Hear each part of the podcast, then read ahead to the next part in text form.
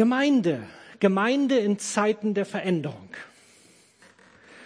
Und ich finde es sehr spannend, darüber nachzudenken, gibt es auch Dinge, die sich auf gar keinen Fall verändern sollten.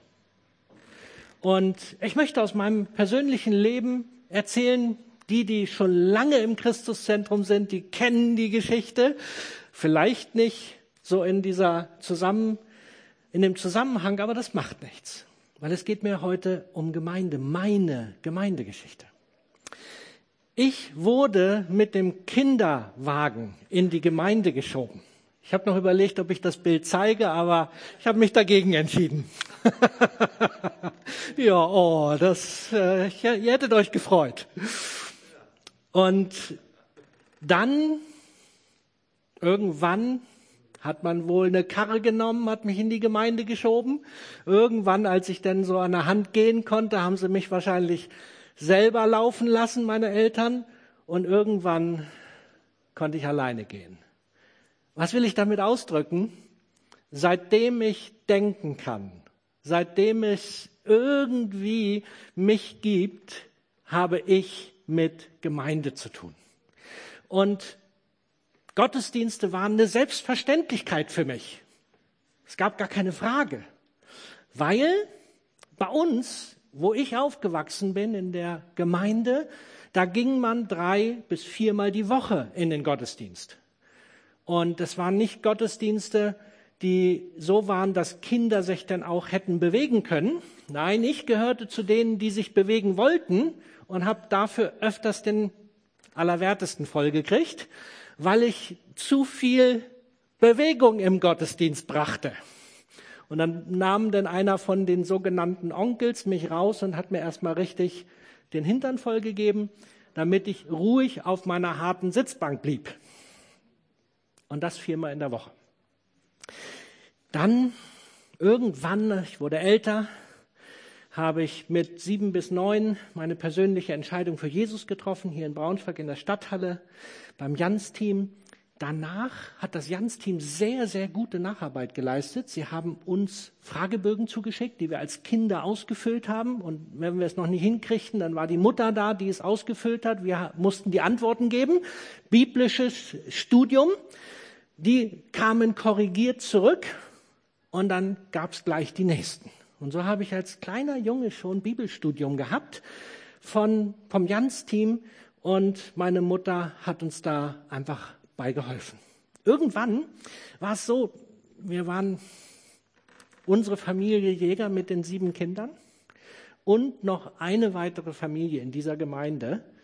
Und irgendwann als Jugendlich hatte ich da keinen Bock mehr drauf. Dann bin ich zu den Methodisten gegangen. Dort habe ich dann so, naja, möglichst jeden Abend, ne? irgendwas gehabt. Ob es nun Kleingruppe, Bibelstudium, Chor, Bauteam, was habe ich da noch alles gemacht? Keine Ahnung. Ohne Ende. Jeder Abend war möglichst gefüllt, weil es war doch selbstverständlich, man ging in Gemeinde. So oft es irgend ging. Dann kamen Straßenaktionen dazu. Wir sind auf die Straße gegangen, haben Menschen von Jesus erzählt, Fürbitter für Deutschland kamen in den Harz. Ich musste dabei sein. Was für eine Frage. Wir haben gebetet für den Harz. Und dann 1991, vor fast 30 Jahren, kam ich ins Christuszentrum. Und seitdem, ich habe überlegt, ich vermute, ich habe keinen Gottesdienst verpasst, außer wenn ich im Urlaub war. Dann war ich selbstverständlich nicht hier. Ich habe überlegt, war ich vielleicht irgendwann mal krank? Ich kann mich nicht dran erinnern, dass ich an einem Sonntagmorgen krank war und nicht im Gottesdienst war. Und wisst ihr was? Trotz dieser fast oder ja eigentlich über 50-jährigen Gemeindegeschichte, ich liebe Gemeinde immer noch. Komisch, oder? Bei so einer Geschichte. Und ich habe überlegt, woran mag das liegen? Lag das an den vielen Enttäuschungen, Verletzungen, Ablehnung, Beschimpfung, all dem, was ich in der Gemeinde erlebt habe? Jetzt seid ihr ein bisschen irritiert, ne? Wie, das hast du in Gemeinde erlebt? Ja, ich habe noch viel mehr erlebt. Ich habe Dinge erlebt, die mich tief getroffen haben. Von Menschen in der Gemeinde, die mich tief verletzt haben. Hat das dazu geführt, dass ich Gemeinde immer noch liebe? Ich habe eine Vermutung, eher nicht. Waren es vielleicht die unfassbar kostbaren Dinge von Gemeinde? Die Liebe, die mir begegnet ist. Die Menschen, die mich wertgeschätzt haben. Die Aufmerksamkeit. Die Dinge, wo ich meine Gaben einbringen konnte. Die Wertschätzung. Das unfassbar viele Kostbare, was mir durch Gemeinde begegnet ist, war es das? Wenn ich das Negative, was ich erlebt habe, dagegen setzen würde, ich müsste leider sagen, nein, das hätte nicht ausgereicht, um meine Liebe für Gemeinde heute noch am Brennen zu haben. Aber was habe ich getan? All das, was mich verletzt hat, all das, was so negativ war, ich habe es immer Gott hingelegt. Ich habe es immer wieder losgelassen. Ich habe es Gott gebracht und habe gesagt, hier, so damit will und kann ich nicht leben.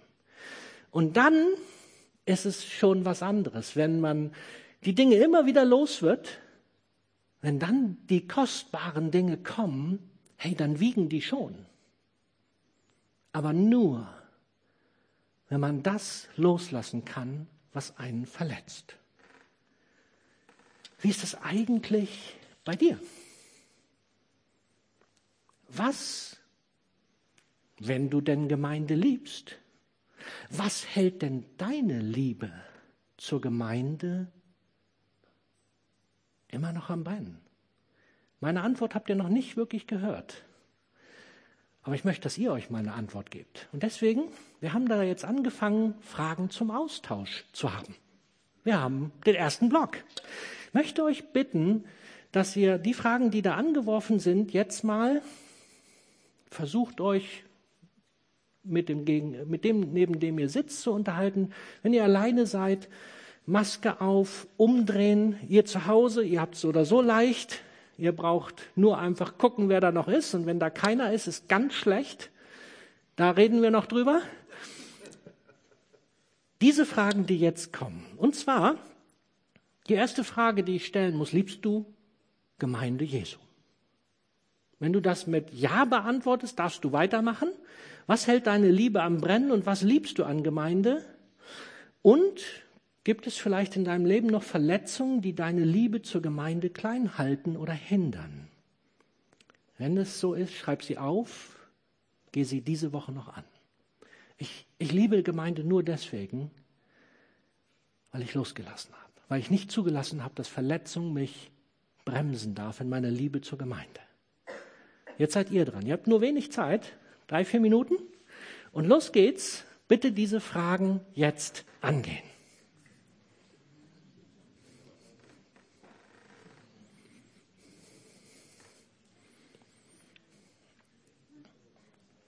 Alle, die hier einzeln sitzen, Maske auf und ihr dürft dem anderen euch so weit nähern, dass ihr euch verständigen könnt. Ist gar kein Problem. Ihr müsst das nicht, aber macht es. Ja, ich weiß, dass ihr gerade jetzt erst so richtig in Fahrt kommt. Ja, ich weiß. Und doch Ihr bekommt noch ein bisschen Stoff, dass ihr dann nach dem Gottesdienst unbedingt weitermachen könnt mit dem Austausch. Ich habe euch ja noch nicht so richtig beantwortet, was meine Liebe zur Gemeinde immer noch am Brennen hält. Was mag das sein? Wisst ihr, es ist die leidenschaftliche Liebe, die Jesus zu seiner Gemeinde hat. Diese Liebe von Jesus. Und die Bibel verwendet verschiedene Bilder, was Gemeinde ist. Ja, da wird von der Braut gesprochen, da wird von einem Leib gesprochen, von der Herde und was auch immer. Aber Jesus selber sagt, dass er seine Gemeinde über alles liebt und dass sie niemals vergehen wird. Und wir schauen uns das mal an. Matthäus 16. Dort sagt Jesus, von nun an sollst du Petrus, Jesus geht in eine Situation hinein, wo er vorher fragte, wer bin ich? Und Petrus antwortete, ja, du bist Jesus, der Retter. Und dann kommt Jesus, der sagt, von nun an sollst du Petrus, Petrus bedeutet hier in diesem Zusammenhang Stein, heißen. Auf diesen Felsen, die Klammern, die habe ich eingefügt, Jesus will ich meine Gemeinde bauen und alle Mächte der Hölle können ihr nichts anhaben. Wisst ihr was? Ich bin jemand, der in etwas Großes investieren möchte. Ich gehöre zu denen, die keinen Bock auf die Kleinigkeiten haben. Das ist so meine Natur. Ich gebe das zu. Meine Frau, die guckt eher das Kleine und diese feinen Details an. Ich gehöre zu denen, die wollen an großen Dingen beteiligt sein. Und wisst ihr, was die größte Geschichte der Weltgeschichte ist? Gemeinde. Gemeinde hat jetzt schon 2000 Jahre überdauert. Nicht das Christuszentrum, wir sind 40 Jahre alt. Aber Gemeinde ist ja mehr. Christuszentrum ist Ortsgemeinde. Aber Gemeinde Jesu. Und er hat gesagt, nichts Nichts, noch nicht mal alle Mächte der Hölle können Gemeinde kaputt kriegen. Und das ist die Wahrheit. Gemeinde hat schon 2000 Jahre überdauert. Und sie ist immer noch richtig gut am Leben. Und das ist die wichtigste, die dauerhafteste, ich wusste nicht, wie ich es beschreiben soll. Organisation ist ein blöder Begriff.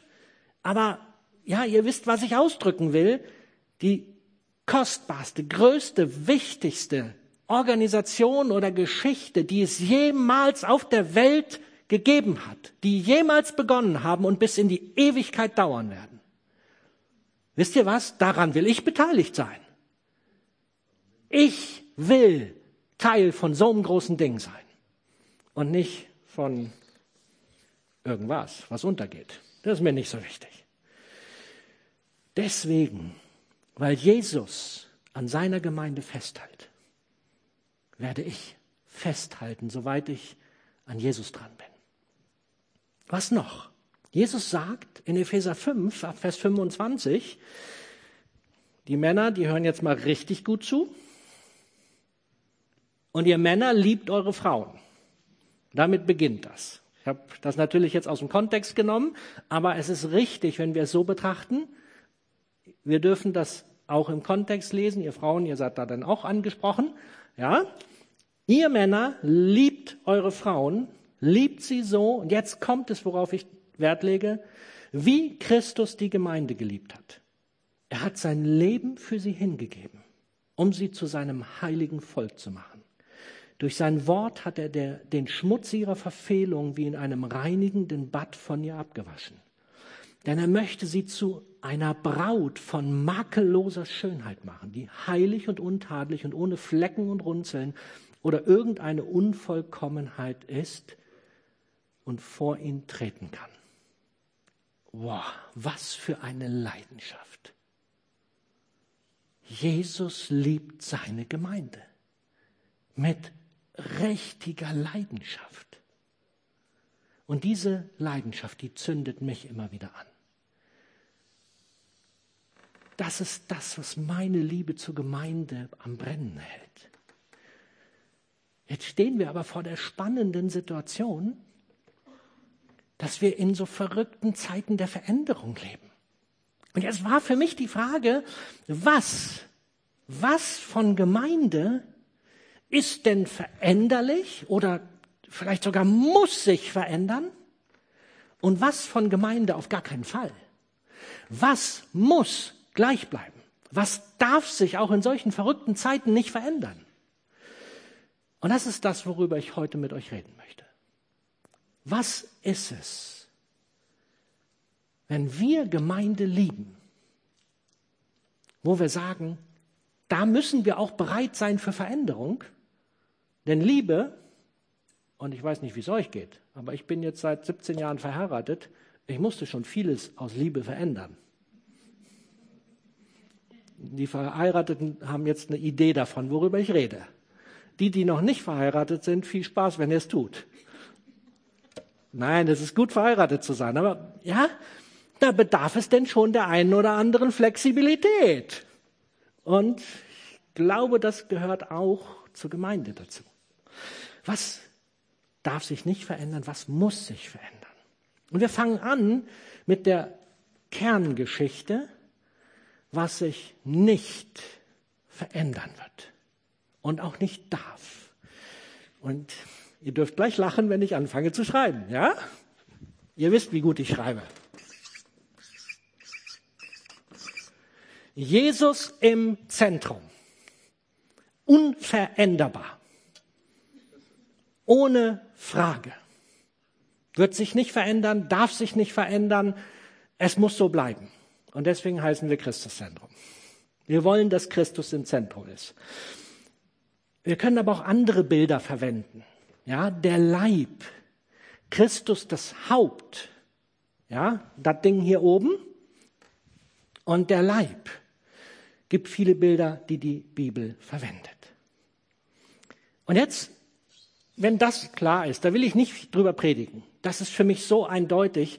Wenn das klar ist, dann müssen wir überlegen, was heißt das jetzt für Gemeinde? Den zweiten Kreis, da komme ich später zu. Das ist ja symbolisch dargestellt. Was sind die anderen Dinge, die sich nicht verändern dürfen? Und ich habe vier Kernüberschriften, wovon ich heute leider nur eine schaffe. Schade. Ich würde das so gern alles durchgehen, aber wie das so ist. Wir gehen heute nur auf eine Sache ein. Und ich möchte beginnen mit Jesus, wie er die Frage beantwortet, was das wichtigste Gebot ist.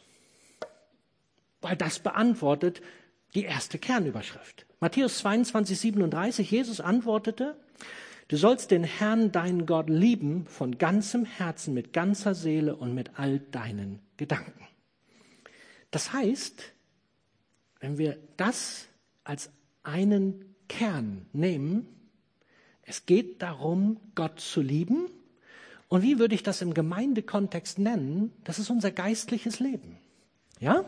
Also können wir oben drüber schreiben, geistliches Leben,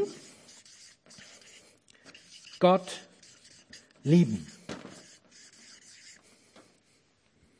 Das ist, das ist das, wo ich glaube, das braucht jede Gemeinde.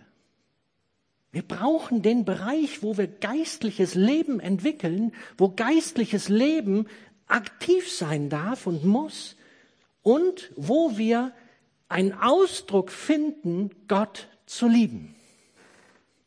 Das ist wichtig.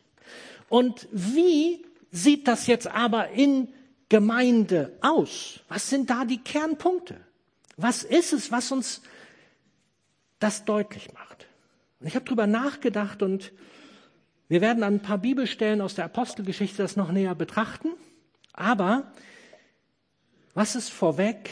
Ich glaube, wir können das festmachen an der Begegnung mit Gott.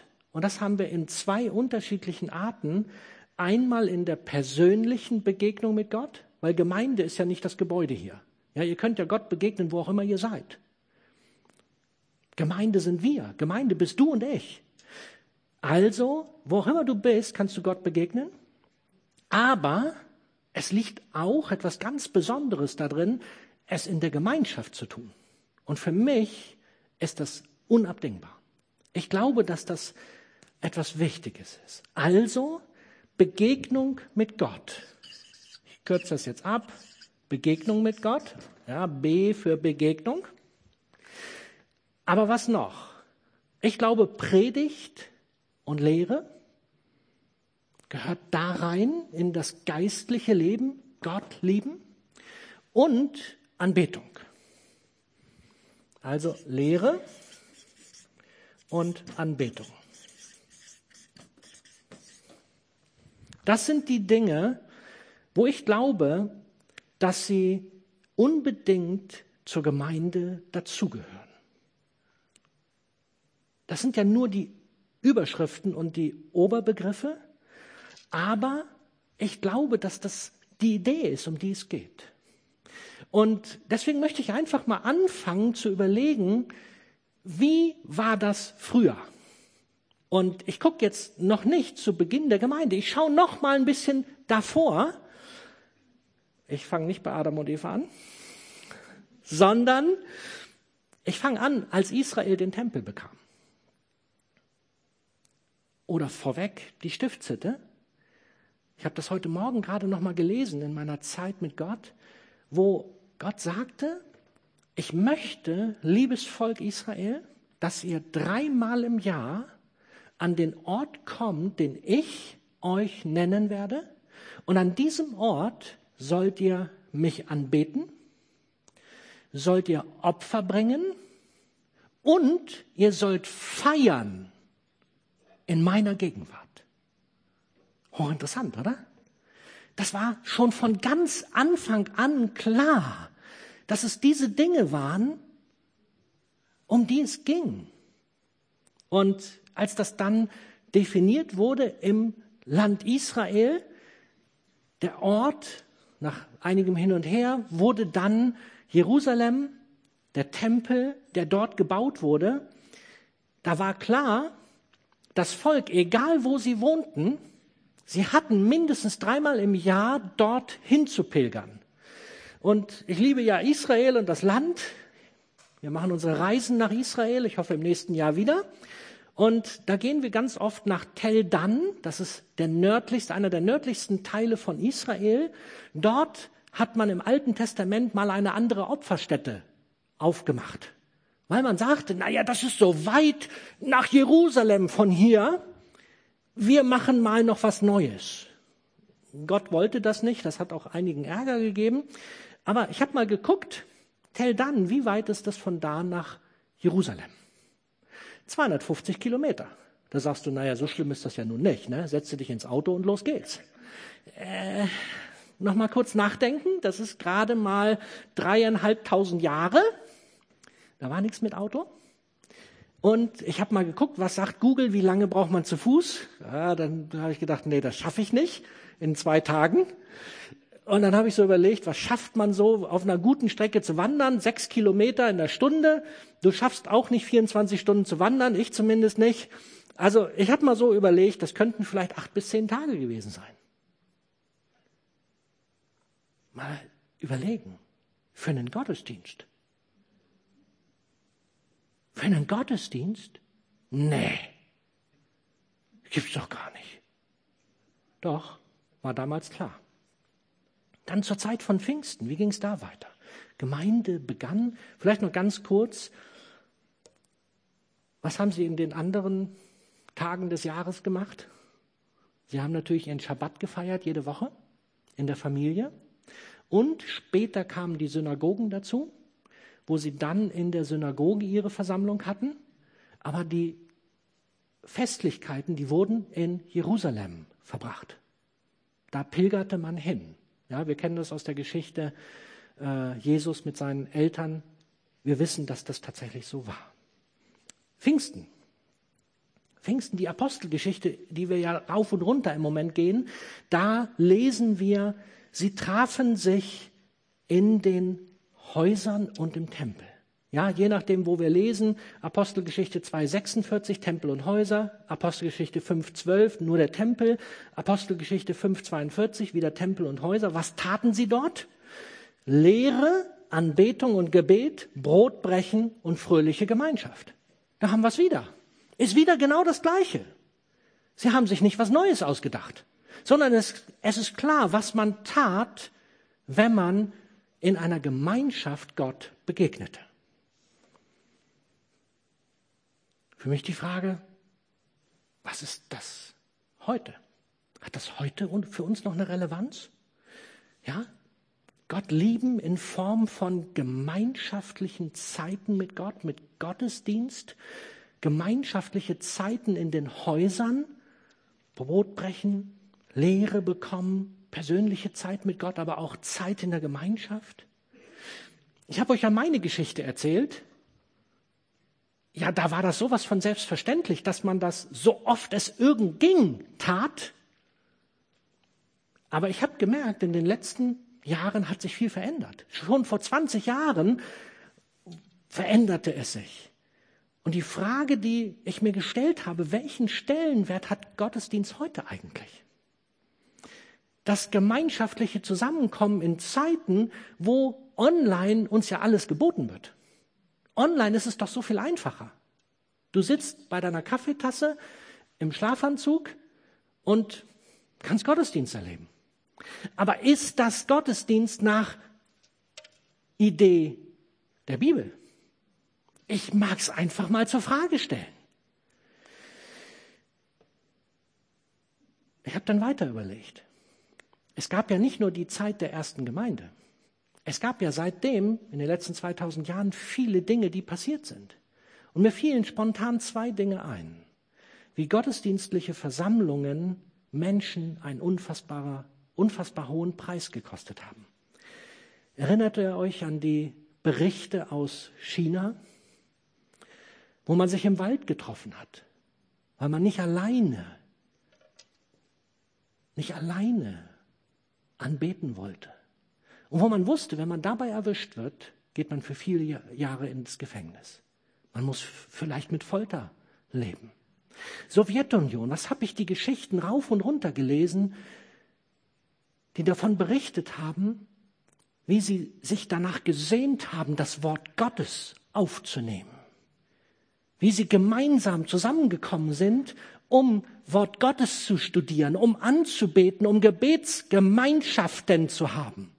Immer mit dem Risiko, sie könnten erwischt werden. Und sie waren bereit, einen hohen Preis dafür zu zahlen.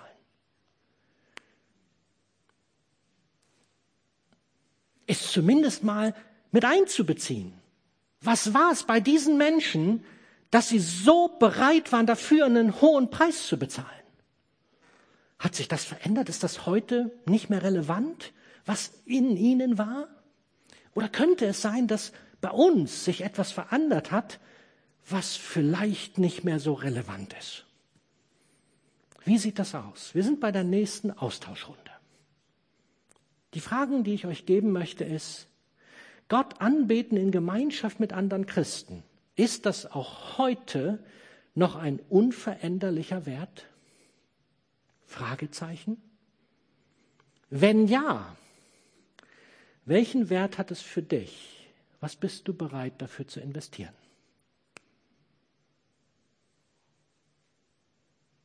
Los geht's. Drei bis vier Minuten.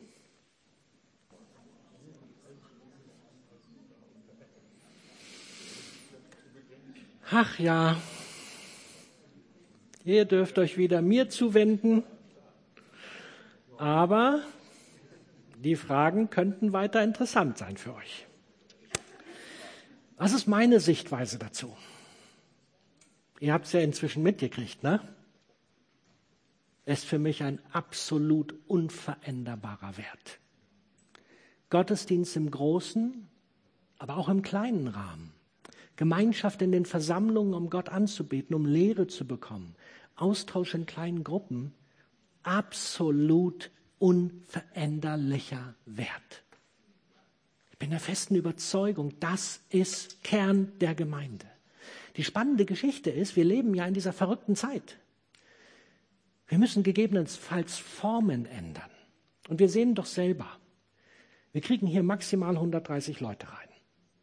Ja, wir haben Ferienzeit, deswegen ist ja noch einiges leer. Aber wir haben ja deutlich mehr Gottesdienst. Ja, wir haben ja deutlich mehr Gemeindemitglieder. Das heißt, wir müssen neue Formen finden, ob uns das passt oder nicht. Aber diese Formen müssen etwas mit dem Miteinander der Menschen zu tun haben.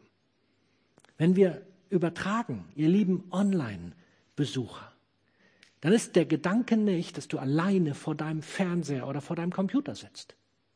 Das ist nicht die Idee, weswegen wir das übertragen. Wir wünschten uns, dass wir Wohnzimmergottesdienste auf den Weg bringen könnten. Dass die, die nicht kommen können, dass die sich in kleinen Gruppen treffen, um das gleich zu erleben, was wir hier erleben. Bitte überlegt doch, wie ist das möglich? Und ich weiß, wir leben in Zeiten der immer verrückter werdenden Zahlen, was Corona betrifft. Und wir haben die eindringlichen Worte unserer Kanzlerin vermutlich gehört. Und doch, wie sieht das mit Gemeinde aus? Ich sage nicht, ihr sollt gegen irgendetwas aufstehen. Ihr sollt maximal aufstehen gegen eure Trägheit und die Corona-Müdigkeit. Da sollt ihr bitte aufstehen. Aber wir können und man hat uns noch genug Raum gegeben, sich zu treffen. Wir können sehr wohl die Möglichkeiten nutzen, die sich uns bieten. Und bitte nutzt die, dass wir in Gemeinschaft anbeten und dass wir zusammenkommen. Ich möchte noch ein Bild dafür verwenden. Ich habe was mitgebracht. Könnt ihr sehen, was das ist? Hier vorne, ihr seht das. Na, was ist das? Kohle. Kohle. Grillkohle. Für alle, die es nicht sehen, Grillkohle. Und jetzt kommt das Bild, was ich glaube, jeder versteht, der schon mal Kohle angezündet hat und ein tolles Kohlefeuer hatte. Und dann ist irgendwie eine Kohle zur Seite gerutscht. Was wird mit dieser Kohle passieren, wenn sie ein bisschen beiseite liegt? Was denkt ihr? Die geht aus, die wird kalt. So funktioniert das in Gemeinde auch. Wenn du zur Seite rutscht, es bleibt nichts übrig, als dass etwas kalt wird.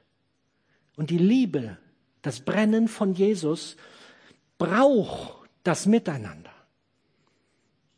Und wenn dir die Kohle zu klein ist, du kannst gerne auch ein Holzstück nehmen. Ein schönes Feuer mit Holz. Zieh einfach mal ein Stück Holz raus. Es dauert nicht lange, das war's. Ich glaube, das Bild kann uns helfen. Das Bild vom Leib. Jetzt stell dir vor, ich würde mir den kleinen Finger hier lösen. Ich will es ein bisschen nett formulieren.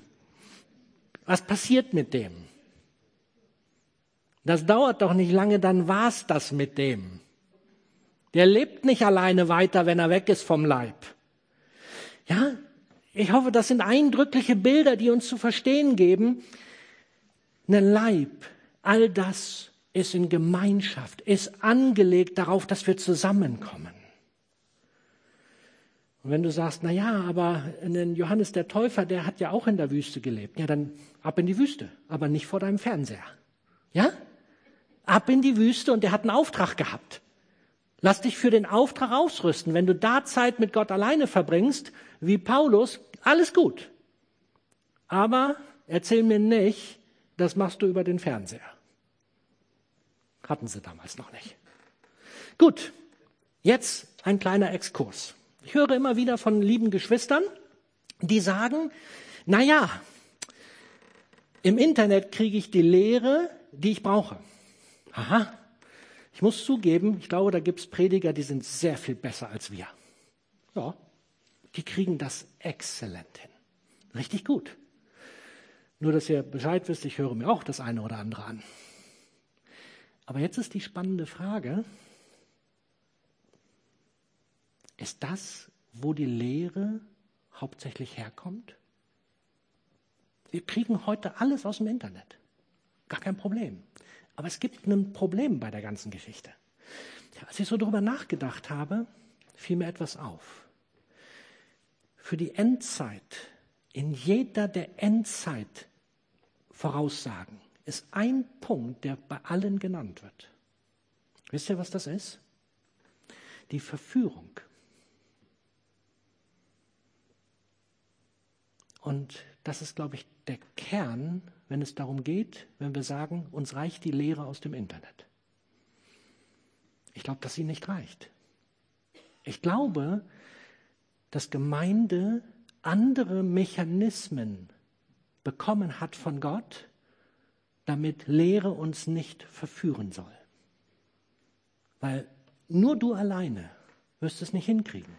Und ihr glaubt gar nicht, wie oft wir in der Leitung der Gemeinde oder im Team auch theologische Dinge diskutieren. Weil wir wissen, dass die Sichtweise des Einzelnen nicht immer die richtige ist. Und ich lasse jede meiner theologischen Sichtweisen von anderen hinterfragen. Aber sie müssen mich schon überzeugen. Und wenn sie das hinkriegen, weiß ich, ich liege verkehrt. Das ist doch ganz einfach. Auch ich habe nicht immer die richtige Theologie. Und ihr glaubt gar nicht, wie ich in den letzten Jahren Dinge auch neu bewerten musste.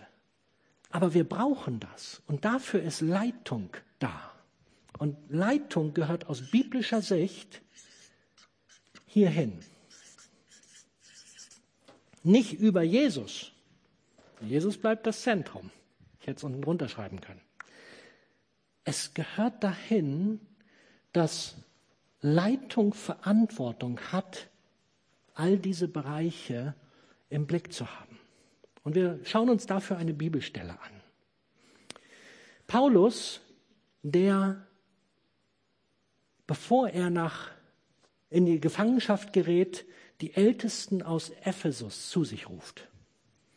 Und wir lesen mal, was dort geschrieben wird. Apostelgeschichte 20, 28. Er spricht zu den Ältesten, zur Leitung. Und nun seht euch vor, achtet darauf, die Herde Gottes, seine Gemeinde, die er durch das Blut seines eigenen Sohnes erkauft hat, zu hüten, zu betreuen, über die der Heilige Geist euch als Älteste eingesetzt hat. Ich weiß genau, dass nach meinem Weggang falsche Lehrer wie böse Wölfe unter euch mischen und die Herde nicht verschonen werden. Ja, selbst einige von euch werden die Wahrheit verdrehen, um eine eigene Anhängerschaft an sich zu binden. Seid wachsam. Hier spricht er sogar zu den Ältesten. Die sollen wachsam sein.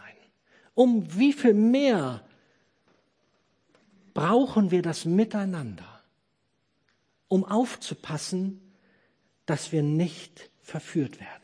Und wisst ihr, hier ist ein schönes Bild. Er verwendet die Herde Gottes. Ich habe letztens, war ich unterwegs äh, Richtung Gifhorn, so ein bisschen da diese Heideecke, und da haben wir ein, eine Schafherde gesehen. Und da war ein Hund, der richtig gut war, der Hirtenhund, und er hat dafür gesorgt, dass keiner von der Herde sich separierte. Der hat sie alle im Griff gehabt. Das war so cool zu sehen, wie er hin und her sprang und hier und da ein kleiner Kleffer und ein Beller und schon waren sie alle zusammen und alle marschierten in eine Richtung. Er gab die Richtung vor. Hochinteressant. Da gab es kein Schaf, was alleine blieb. Ich glaube, wir müssen ganz neu begreifen, was Gott in Gemeinde hineingelegt hat, in die Gemeinschaft, in das Miteinander. Und ich möchte uns, ich möchte uns wirklich rufen, auch in der Zeit, in der wir heute leben dass wir uns nicht verführen lassen in, die ein, ein, in, in das Alleinesein hineinzukommen, weil es so leicht ist. Es ist so leicht vor dem Fernseher, sich irgendetwas anzuschauen. Das ist aber nicht Plan Gottes für Gemeinde. Ihr lieben Geschwister, nein, das ist es nicht, sondern es ist Gottes Idee, dass wir das in Gemeinschaft tun. Und wir wollen als Gemeinde Wege finden, wenn der Platz nicht mehr ausreicht, dann müssen wir halt kleine Gemeinschaften organisieren. Diese Wohnzimmergottesdienste, von denen wir geschrieben haben. Ich möchte uns ermutigen, lasst uns doch gucken, dass wir Wege finden, die Idee Gottes für Gemeinde weiter zu leben. Wird Gemeinde überhaupt noch gebraucht? Ich glaube ja. Für alle Christen, die der Meinung sind, sie können das ganz ohne Gemeinde, ich bin ganz sicher, dass das nicht biblisch ist. Ganz sicher nicht. Und so lasst euch rufen. Es gibt nichts Vergleichbares mit Gemeinde. Und jetzt muss zum Schluss ein Zitat kommen. Wer weiß schon, von wem es ist? Bill Heibels. Christ, du bist gut. Es gibt nichts, was mit der Ortsgemeinde zu vergleichen ist, vorausgesetzt, sie funktioniert richtig. Ihre Schönheit ist unbeschreiblich, ihre Kraft ist atemberaubend, ihr Potenzial ist unbeschränkt. Sie tröstet die Trauernden und heilt die Zerbrochenen durch die Gemeinschaft. Sie baut Brücken zu Suchenden und bietet denen, die sich nicht mehr auskennen, die Wahrheit an. Sie hilft denen, die in Not sind und bereitet ihre Arme für die Vergessenen, die Unterdrückten und die Desillusionierten aus. Sie bricht die Ketten der Abhängigkeit, befreit die Gefangenen und gibt denen ein Zugehörigkeitsgefühl, die am Rande der Welt stehen. Egal wie groß die Kapazität für menschliches Leid ist, hat die Gemeinde doch eine größere Kapazität für Heil und Heilung. Wir sind da noch nicht, aber wir wollen dahin kommen. Wir wollen Gemeinde danach leben. Und jetzt zum Schluss. Wir realisieren, wir haben Kerndinge von Gemeinde, die sind absolut unveränderlich. Die Frage ist, was müssen wir verändern? Und da mag ich uns jetzt auch rufen. Wir werden immer mehr Dinge verändern müssen. Zum Beispiel, was mir einfach nicht schmeckt, aber was sich in dieser Zeit gehört. Wenn wir uns hier im Raum bewegen, müssen wir halt Masken tragen. Ich bin kein Freund von diesen Dingern. Aber das ist nun mal so. Ich kann es doch nicht ändern. Wir müssen Wege finden, auch im Winter zu lüften. Ihr Lieben, bringt euch Decken mit oder was auch immer. Ja, Veränderung ist angesagt. Hilft nichts. Oder das Abendmahl. Wir haben es jetzt über viele Monate nicht gemeinsam genommen. Und berechtigterweise kam der Ruf aus der Gemeinde, Leute, was ist mit dem Abendmahl? Und ihr Lieben, tatsächlich, das ist etwas, was eigentlich unveränderbar ist. Und wir haben es über Wochen nicht gemacht. Heute werden wir es tun. Wir haben darüber nachgedacht, wie kriegen wir das hin, dass es Corona-konform ist. Ihr werdet es gleich sehen. Ich glaube, das gelingt uns. Auch ihr seid gefordert. Ihr müsst, wenn das Abendmahl durch die Reihen gebracht wird, bitte dann die Masken aufsetzen, wenn es bei euch ist. Es wird mit Handschuhen, es wird mit Abdeckung, es wird mit allem sein. Und ich glaube, es wird gut sein. Wisst ihr, die Form müssen wir verändern. Aber was wir nicht verändern wollen, ist das, wozu Gott uns ruft. Und da, wo wir das unterlassen haben, ist das nicht in Ordnung gewesen. Ihr Lieben, nehmt euch doch jetzt das, was ihr braucht für das Abendmahl. Und dann könnt ihr das auch zu Hause machen. Möglichst in Gemeinschaft. Und wenn ihr noch nicht in Gemeinschaft seid, es wird hoffentlich heute deutlich, der Gottesdienst ist für Gemeinschaft gedacht. Gottesdienst ist dafür da, dass wir es gemeinsam erleben. Und so bitte ich und rufe ich, lasst uns die Kerngedanken nehmen. Ein weiterer Punkt, den wir verändern mussten, war, wie kriegen wir das mit den Familien geregelt? Und so haben wir nur alle zwei Wochen diesen klassischen Gottesdienst. Verrückt, oder? Wenn ihr mir das vorgeschlagen hättet vor sieben Monaten, ich hätte euch einen Vogel gezeichnet, gesagt, ihr tickt doch wohl nicht ganz richtig. Und heute bin ich dankbar, dass das Familienteam so einen Vorschlag gemacht hat und wir ihn leben können. Ja, wir müssen Formen ändern, aber wir werden die Kerndinge nicht verändern. Ja? Ich hoffe, es ist deutlich geworden. Auch der Sonntagmorgen von der Zeit. Ja, während des Familiengottesdienstes kam ein, ein, jemand aus der Gemeinde zu mir. Ja, aber wir brauchen doch den Gottesdienst. Ja, genau, den brauchen wir. Während des Familiensonntags, Sonntagsabends. Nee, da läuft Tatort. Erstens habe ich ihn aufgeklärt, dass unser Gottesdienst um 18 Uhr anfängt und Tatort danach immer noch möglich ist. Hey Leute, Formen werden verändert. Tatort kannst du dir später angucken.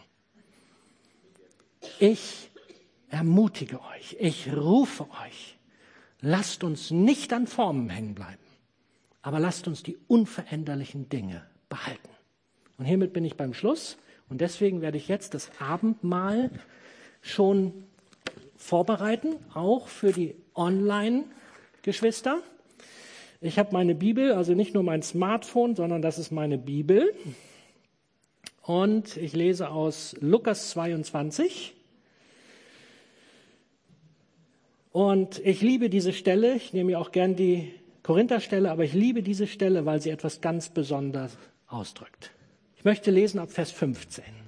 Jesus sagt, ich habe mich sehr danach gesehen, dieses Passamal mit euch zu feiern, bevor mein Leiden beginnt. Jesus sehnte sich nach Gemeinschaft. Er sehnte sich danach, dass es in Gemeinschaft genommen wird. Und das berührt mich jedes Mal wieder neu. Deswegen ist es so wichtig. Dann nahm er einen Becher mit Wein und nachdem er Gott dafür gedankt hatte, sagte er, nehmt ihn und teilt ihn unter euch. Denn ich werde keinen Wein mehr trinken, bis das Reich Gottes gekommen ist. Dann nahm er ein Brot und nachdem er Gott dafür gedankt hatte, brach er es in Stücke und reichte es den Jüngern mit den Worten, dies ist mein Leib, der für euch gegeben wird. Tut das zur Erinnerung an mich. Nach dem Essen nahm er einen weiteren Becher mit Wein und sagte, dieser Wein ist das Zeichen des neuen Bundes.